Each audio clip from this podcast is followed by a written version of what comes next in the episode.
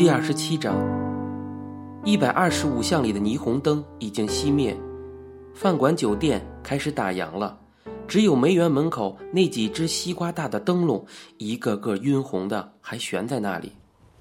到底是中秋了，到了半夜，巷子里起了一阵阵带着凉意的微风，吹得那些晕红的灯笼来回的摇荡。最后一批吃夜宵的客人刚从梅院走出来。坐上计程车，驶出了巷口，于是，一百二十五巷便渐渐沉寂下来。骤然间，从巷口凤城酒店的楼头，一轮满月涌了出来，光亮夺目，大的惊人。有许多年了，我没有注意过中秋夜的月亮，没想到竟是如此的庞大，如此灿烂。好像一盏大探照灯高悬巷口一般。自从那年母亲出走后，我们家里便没有过过中秋节。从前，母亲在家时，每逢中秋，她都要拜月娘的。到了晚上，月亮升到中天，母亲就领了弟娃跟我到后院的天井去烧香。母亲独自俯身上香拜月。我跟弟娃就去抓供桌上搁的五仁月饼来吃。父亲从来不到天井里来，等到母亲拜完月亮，就切一碟月饼给父亲送过去。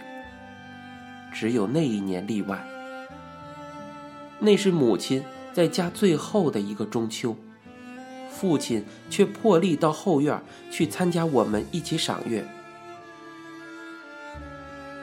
那年中秋。父亲的合作社发双响，我们月饼也每人多了一块，一枚是五仁儿，另一枚是豆蓉的。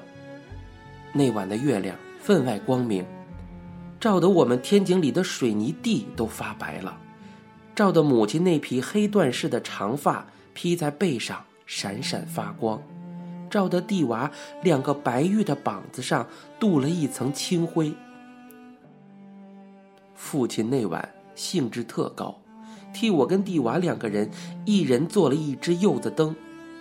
没想到父亲那双青筋叠抱、溜溜结结的巨掌，做起柚子灯来竟那般的灵巧，几下便把柚子芯儿剥出来，而柚子壳却丝毫无损。他用一柄水果刀，极其用心地把柚子壳镂刻出两个面来，鼻眼分明。地娃那只嘴巴正向左边歪着，而我那只正歪向右边。两只柚子灯，圆孔圆脸，歪着嘴笑嘻嘻的。我们把红烛点上，插进柚子灯里，挂到屋檐下。亮黄的烛火便从柚子灯的眼里、嘴里射了出来。月到中天时，母亲点上了香，对天喃喃祝祷一番，拜罢。便坐到他那张竹椅上去，把蒂娃抱进了怀里，轻拍他的背，哄他睡觉。蒂娃已经吃了一只半月饼，他的头伏在母亲的胸房上，打了两个饱嗝，张着嘴，满足的蒙然睡去。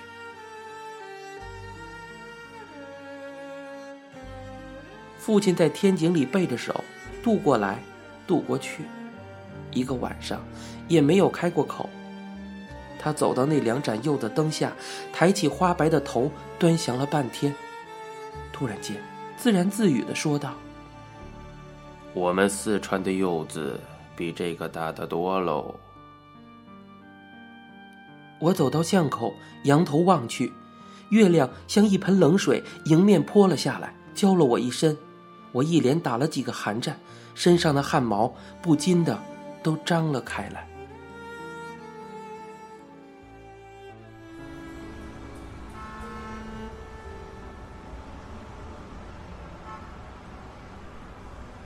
我在西门町南洋百货公司门口遇见了吴敏。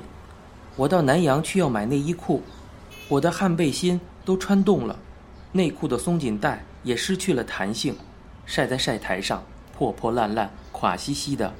欧巴桑认为有碍观瞻。并且威胁要去收当抹布。南洋百货公司秋季大减价三天，门口挂了大红条子，上面写着“衬衫、睡衣、内裤一律七折”。吴敏见了我，吞吞吐吐的，周身不自然起来。我发觉，在他身边跟着一个中年男人，那个男人约莫五十上下，剃着个清亮的光头，全身瘦得皮包骨，一脸苍白，额上的青筋却根根暴起，一双眼睛深坑了下去，散涣无神。眼膛子两片乌青，好像久病初愈一般，神经萎顿。他身上穿了件泛黄的白衬衫，衬衫领磨破了，起了毛。一条宽松的黑裤子系在身上，晃荡晃荡的。足上一双黑胶鞋，一只的鞋尖都开了口。吴敏强笑着招呼我道：“阿青，你到哪里去？”我在南洋百货公司门口停了下来，吴敏迟疑了一下，才介绍他身边那个病容满面的中年人。我也到南洋来买点东西。阿青，这个是我的父亲。我赶忙点头招呼道：“伯父您好。”吴敏的父亲羞怯的笑了一下，却望着吴敏，好像在等他代答些什么话，解除窘困似的。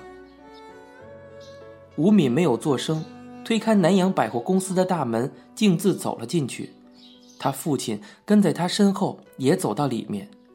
进去后，吴敏先到衬衫部，那边柜台上摊满了清货大减价的衬衫，捡便宜的顾客都围在那里，一阵翻腾。吴敏也挤了进去，抓了两件出来，一件蓝的，一件灰的，转身问他父亲道：“阿爸。”你穿十四寸半还是十五寸的呀？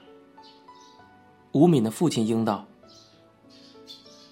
都可以吧。”这两种颜色可以吗，阿爸？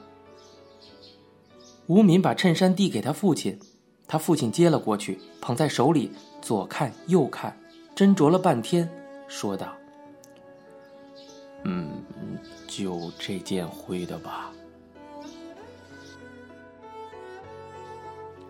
他把那件蓝色的衬衫退给吴敏，吴敏又塞回到他手里，说道：“两件一起买好了，难得今天大减价。”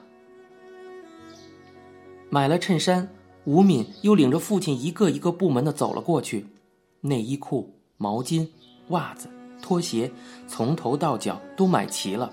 又到日用品那边买了牙膏、牙刷、剃胡刀，还买了一瓶三花牌生发油。吴敏付了钞票，大包小包的提在手里。后来的几件东西，他根本也没有跟他的父亲商量，自己抓了算数。我也买了四套三件牌的内衣裤，捡便宜的抢了一件蓝白条子衬衫。我们走出南洋百货公司的大门，吴敏却在我耳根下悄声说道：“阿青，嗯，你陪我一块到火车站。”等我送完我父亲上车后，我们一起吃饭吧。吴敏的父亲是乘四点半的普通车到新竹去的，吴敏替我买了一张月台票，我们把吴敏父亲送到二号月台去等车。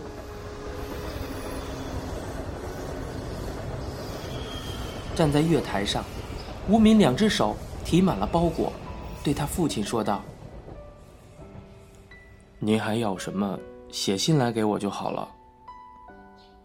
吴敏的父亲用手擦去额上的汗水，一双散涣的眼睛直发愣，沉吟半天，说道：“